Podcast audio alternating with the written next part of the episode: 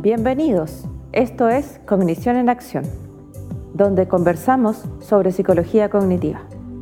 Soy Tatiana Soto.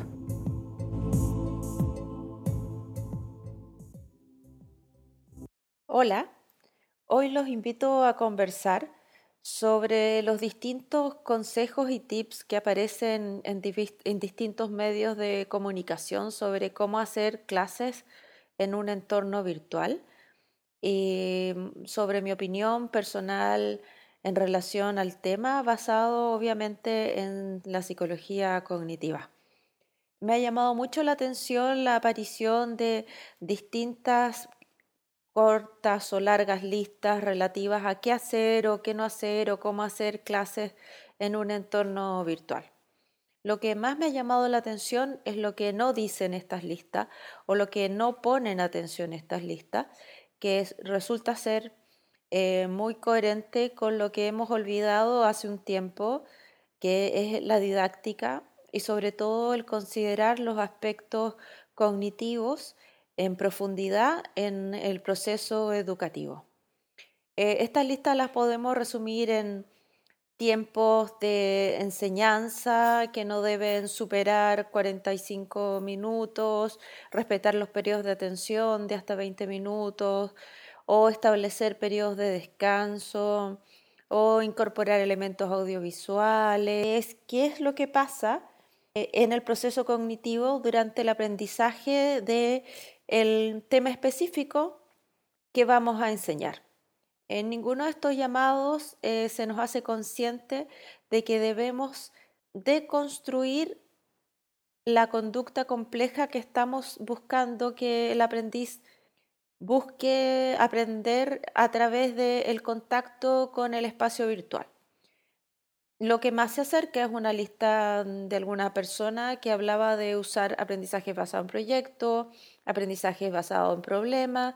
Sin embargo, ninguna les daba un sustento neuropsicológico ni cognitivo a las propuestas que hacía. Simplemente era una lista de recetas muy simple o muy simplista que, que negan la complejidad de lo que sucede en el proceso de aprendizaje.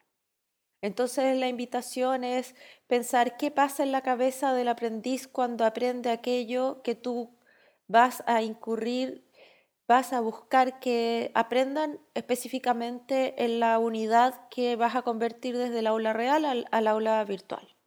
¿Cuál es la secuencia de acciones y cómo se debería abordar concretamente? Es decir, eh, volver a la didáctica general, pero con una mirada de cognición. Es un gran desafío porque cada vez menos se forma a los profesores y menos a los profesores universitarios que no estudiaron pedagogía en los aspectos de tomar en cuenta lo que llamamos operaciones mentales. Eh, en una mirada bastante simplificada, las operaciones mentales son un conjunto de acciones interiorizadas y organizadas por las que elaboramos la información que proviene tanto de fuentes internas como externas, que está asociada a algún contenido cultural. Se presentan en una secuencia y están constituidas a su vez por una serie de unidades más simples que llamamos función o funciones cognitivas. Las funciones cognitivas son los componentes básicos de la actividad intelectual, son estructuras esenciales psicológicas y mentales están en interdependencia y que son permeables a la relación con el medio ambiente y que se activan en los procesos de autotransformación eh, y las vemos a través de conducta. Entonces las funciones cognitivas serían la sensación, la percepción, la memoria, entre otras. Y en las más eh, elevadas estaría el pensamiento y el lenguaje. Y las operaciones mentales serían la serie de elementos de más abstractos que nosotros distinguimos en el proceso de pensamiento y que en una clase la vamos a vivenciar a través de los objetivos y específicamente a través del verbo que va a gobernar el objetivo. Por ejemplo, interpretar, definir, extrapolar, proponer. Esto va a llevarnos a pensar en un, en un sustrato psicológico que debe ser activado a través del contenido. Personalmente creo que el desafío más grande que tenemos en este momento cuando estamos construyendo entornos virtuales es que estos entornos virtuales sean enriquecidos, que no sean planos, que estos entornos contengan una mirada más allá del contenido, eh, que no sean solo la réplica de una clase oral en un espacio sincrónico, porque los, entornos virtuales tienen momentos asincrónicos del trabajo autónomo y este trabajo autónomo es central. Y de hecho debe, desarrollarse antes del contacto sincrónico y posteriormente del contacto sincrónico. O sea, si yo tengo un entorno virtual, debo tener un momento asincrónico, uno sincrónico y uno asincrónico, y así de unidad en unidad. O sea, el estudiante debe prepararse para llegar a la unión temporal sincrónica con el profesor. La clase del profesor, el momento sincrónico no es reemplazable, pero sin embargo en un entorno virtual, si el alumno no opera eh, desde antes realizando micro tareas o tareas relativamente significativas, el momento sincrónico pierde su calidez y su calidad como lo pierde en el aula real cuando no hay una preparación para el, el aprendizaje que sea adecuada. Y nosotros retomamos algunos conceptos skinnerianos, nos podemos dar cuenta que habían ciertas características básicas de la enseñanza que él nos proponía. Y estas características básicas eh, son importantes son, por cierto, consejos muy prácticos. Eh, nosotros tenemos que crear, según Skinner, una secuencia de clases, lo que él llamaba un programa que tuviera ciertas características, que curiosamente hay ciertos estudios de estudiantes universitarios del año 2008 que muestran que son los que caracterizarían a un buen docente universitario. Esta secuencia debería ser ordenada, estructurada, correcta en el grado de dificultad, debería haber una corrección inmediata de errores, debería hacerse reconocimiento explícito de los errores y de los aciertos en forma muy cercana a la producción de la respuesta, es decir, contingente, el aumento sostenido pero gradual y muy lento de la dificultad, estar basado en objetivos observables y tareas que representen estos objetivos y ser evaluado en base a conductas que sean previamente convenidas con el estudiante. La verdad es que eh, si hay críticas al conductismo, yo creo que esta parte es muy impecable. Quizás podemos tener diferencias epistemológicas con el conductismo, sin embargo, estos consejos eh, son más útiles que cualquiera lista de tips que yo haya leído en las últimas semanas y he leído bastante en la prensa. Específicamente quiero orientar esta reflexión a la importancia de crear una serie de instrucciones y secuencias de trabajos asincrónicas que tomen en cuenta los aspectos cognitivos y las operaciones mentales tal como ya las hemos definido. Es decir, el docente tiene que crear una serie de instrucciones paso a paso, y esta es la cosa importante. Paso a paso, se debe desdoblar la conducta compleja desde el nivel más simple de la conducta de entrada hasta la conducta que vamos a considerar que es el objetivo de aprendizaje. Inicialmente debemos plantear una pregunta, una pregunta generadora, una pregunta que produzca, como diría Piaget, un quiebre cognitivo que movilice al aprendiz hacia el aprendizaje. Y digo aprendiz porque todos somos aprendices en distintos momentos y partes de nuestras vidas y una persona puede ser un experto y tener un desempeño experto en una conducta y ser aprendiz al mismo tiempo en otra conducta. Y eso es lo que nosotros vemos cotidianamente, estos niveles que son eh, disímiles en la misma persona. El profesor de ciencias es un experto en ciencia, sin embargo, sería un aprendiz en lenguaje y el estudiante puede ser considerado un aprendiz más o menos aventajado. Y aquí está la noción de Vygotsky en que es necesario que nosotros hagamos un proceso de mediación para pasar de la zona de desarrollo real, es decir, lo que puede hacer por sí mismo, a la zona de desarrollo potencial, lo que puede hacer con ayuda de una persona más experta, donde este salto se mide en tiempo, es decir, es una medida temporal. El mediador acelera el proceso de aprendizaje. Esto quiere decir que la potencialidad de aprendizaje siempre está en el sujeto que aprende. Sin embargo, un buen mediador, es decir, un buen docente, un buen profesor, hace que este tiempo sea más corto. La clase tiene que partir de la zona de desarrollo real y aquí viene la importancia de la evaluación diagnóstica para llegar a la zona de desarrollo potencial, que va a pasar a ser la zona de desarrollo real, para generar una nueva acercamiento a una zona de desarrollo potencial, creando entonces lo que sería un bucle que va aumentando lenta pero progresivamente, al decir de Skinner, la capacidad de aprendizaje del estudiante.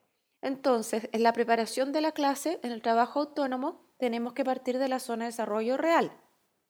Y en lo sincrónico tenemos que estar en la zona de desarrollo potencial. Y cuando el estudiante termine la unidad, el objetivo de la unidad va a ser la zona de desarrollo real. Y así va a enganchar desde la próxima unidad. Y aquí aparece un principio muy importante de la educación que podríamos llamar a distancia, que es la priorización de contenidos. Es completamente imposible realizar un currículum completo y sobrecargado. Yo creo que en ninguna circunstancia, pero más cuando no hay una relación cara a cara. Entonces nosotros tenemos que priorizar. ¿Qué vamos a enseñar de las unidades originales de un programa que fue pensado para una clase presencial? ¿Qué vamos a eliminar? ¿Qué vamos a enseñar en forma sincrónica? ¿Y qué vamos a enseñar en forma asincrónica? Y de esa manera debemos organizar nuestra aula virtual, diferenciando lo que el alumno puede hacer con nosotros y lo que el alumno puede hacer sin nosotros. Y siempre en una estructura de instrucciones paso a paso. Esta estructura de instrucciones paso a paso, en una mirada usubeliana, sería el andamiaje. Es decir, las instrucciones por sí mismas ejecutadas en ausencia del profesor deben permitirle a través del recorrido secuencial de los pasos, lograr el desempeño o lograr el producto de aprendizaje. Y aquí viene el detalle y la precisión en la construcción de la secuencia de instrucciones. Este mismo detalle se puede reflejar en las rúbricas, en las rúbricas o en las listas de chequeo, donde los niveles de logro o de desempeño, donde está lo no logrado, en la zona de desarrollo real y donde está lo que deseamos que aprenda en la zona de desarrollo potencial. Es decir, la rúbrica nos tiene que mostrar paso a paso cómo ir progresando conductualmente.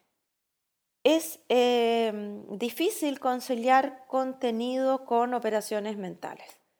Es difícil, sin embargo, no es imposible. Requiere un ejercicio de conciencia del experto que recuerde y deconstruye hacia atrás la conducta no experta. Estoy mirando en este momento un volumen de los antiguos programas de estudio de la revista de educación que ya les he comentado en otros podcasts del año 1968, que son verdaderas eh, maravillas de didáctica específica. Y hay secuencias deconstruidas para distintas operaciones mentales. Eh, les voy a leer un par y vamos a ir comentando cómo podría esto convertirse en una actividad eh, y llevarse a una didáctica virtual. Estoy mirando la operación mental interpretación de datos y la voy a leer textualmente desde el nivel más simple al más complejo. El primer paso es ordenar datos en tablas de valores y gráficos puntuales que permiten interpretar en forma racional los cambios ocurridos en un conjunto de observaciones. El segundo paso es identificar los datos del gráfico que sustentan una determinada afirmación. El tercer paso es recopilar las variadas informaciones a través de diagramas, esquemas, tablas de doble entrada u otra forma de fácil análisis que le permitan al aprendiz reconocer objetos y fenómenos desconocidos. El cuarto paso es formular y probar variaciones en las mediciones y su relación con objetos reales o fenómenos, insertando mediciones nuevas. El quinto paso es emplear y valorar el significado de nuevos números y datos representativos en un conjunto de mediciones, a través de la media aritmética, el modo, la mediana, el rango, la desviación estándar. El siguiente paso es transformar las informaciones recopiladas en gráficos tridimensionales que le permitan al aprendiz inferir de forma más adecuada la explicación de un fenómeno observado. El siguiente paso es interpretar los datos de un sistema de coordenadas tridimensionales, nombrando el tercer punto cuando se proveen las dos dimensiones, los mapas topográficos y dobles proyecciones. Y el último paso es formular un suceso en términos de probabilidades conocidas en un número de situaciones favorables y el número total de situaciones. Esto corresponde a lo que se esperaba de un niño en octavo básico en el año 1968 y el profesor debía seguir secuencialmente cada uno de estos pasos a través de ejercicios y una didáctica concreta.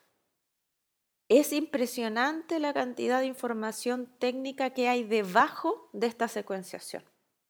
Si nosotros consideramos que, por ejemplo, estamos trabajando con alumnos de primer año de universidad y estamos haciendo un curso de apresto para la interpretación de datos, por ejemplo, en introducción a la estadística, podríamos partir ejecutando circular y repetitivamente esta secuencia con distintos conjuntos de datos, primero en forma guiada con el profesor y a través de material concreto para que finalmente ir retirando el andamiaje.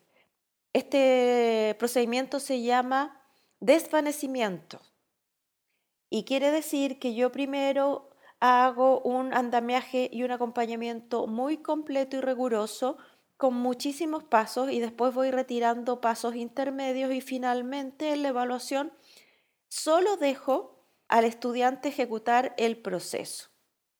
Bueno, pero ¿cómo yo puedo llevar esto a la realidad concreta? Porque parece muy complejo, pero hay mecanismos simples que reflejan esto. Yo puedo tener una misma guía de trabajo que tiene todos los pasos en el primer momento de la aplicación a través de un ejercicio simple con su demostración completa. En una segunda guía voy a tener todos los pasos puestos en una parte de la guía y tengo ejercicios que tienen matrices de autocorrección. Y en un tercer paso tengo simplemente el ejercicio con los pasos al lado. Y durante el momento asincrónico, el joven o el estudiante, el joven aprendiz, puede practicar los pasos 1 y 2 y en el momento sincrónico el profesor puede hacer una demostración completa mostrando el paso 3. Pero ¿qué es lo que nosotros vemos regularmente en el tratamiento que damos al aprendizaje de procesos que son de alta complejidad? Que partimos del paso 3, o sea, solamente hacemos la pregunta, hacemos un ejercicio, una demostración y queremos que el estudiante logre, sin material concreto como el paso eh, que tiene todos y cada uno de los elementos de andamaje y un par de demostraciones, que él inmediatamente capture la información, aplique una operación mental de alto calibre y ejecute autónomamente el proceso. ¿Qué pasa? ¿Por qué creemos que eso es posible? Simplemente porque nosotros somos capaces de hacerlo. Porque nuestra experiencia es simple. Pero ¿cómo llegó a ser simple? Llegó a ser simple después de quizás 12 años de enseñanza formal, 6 años de estudio universitario, 2 años de progrado y muchos años de enseñanza, o sea, de 20 años de aprendizaje. Entonces, ¿cómo es posible que nosotros podamos eh, asumir que solo con una demostración matemática, por ejemplo, o de un proceso físico, un proceso químico, o de un proceso de psicoterapia, o de cómo se hace una guía o un desarrollo pedagógico a través de la redacción de un objetivo, Pensemos que con una demostración y con un par de ejemplos el alumno debería estar habilitado o que lo consideremos poco apto para el aprendizaje solo porque no logra la, la conducta deseada. Porque no estamos tomando en cuenta las operaciones mentales. Aunque hay muchos profesores que tienen entrenamiento formal en operaciones mentales, hacerlo conversar con el contenido de la especialidad que enseña o enseñamos es todo un arte. Les invito a tomar en cuenta qué enseñamos, pero también cómo lo enseñamos y a pensar en cómo puedo deconstruir eh, el desempeño final. Los alumnos se los van a agradecer mucho. El trabajo inicial es muy duro, pero sin embargo los procedimientos eh, de pensamiento, por llamarlos de alguna manera, muy libremente, no son tantos y sus deconstrucciones ya están escritas. Para dar un ejemplo muy simple, si yo quiero que un alumno sintetice en un ideograma, por ejemplo, que haga un meme resolviendo cierto tipo de desafío cognitivo, primero tiene que identificar, después tiene que comprender, después tiene que analizar, después tiene que diseñar en, varias formas y después tiene que sintetizar. Y cada una de estas sería un paso. Y usted lo puede asociar a cualquier contenido y puede basar todo su curso en esta deconstrucción y usarla en forma cíclica en cada contenido, sumando además los elementos sincrónicos. Bueno, eso es todo por el día de hoy y muchas gracias por escuchar Cognición en Acción.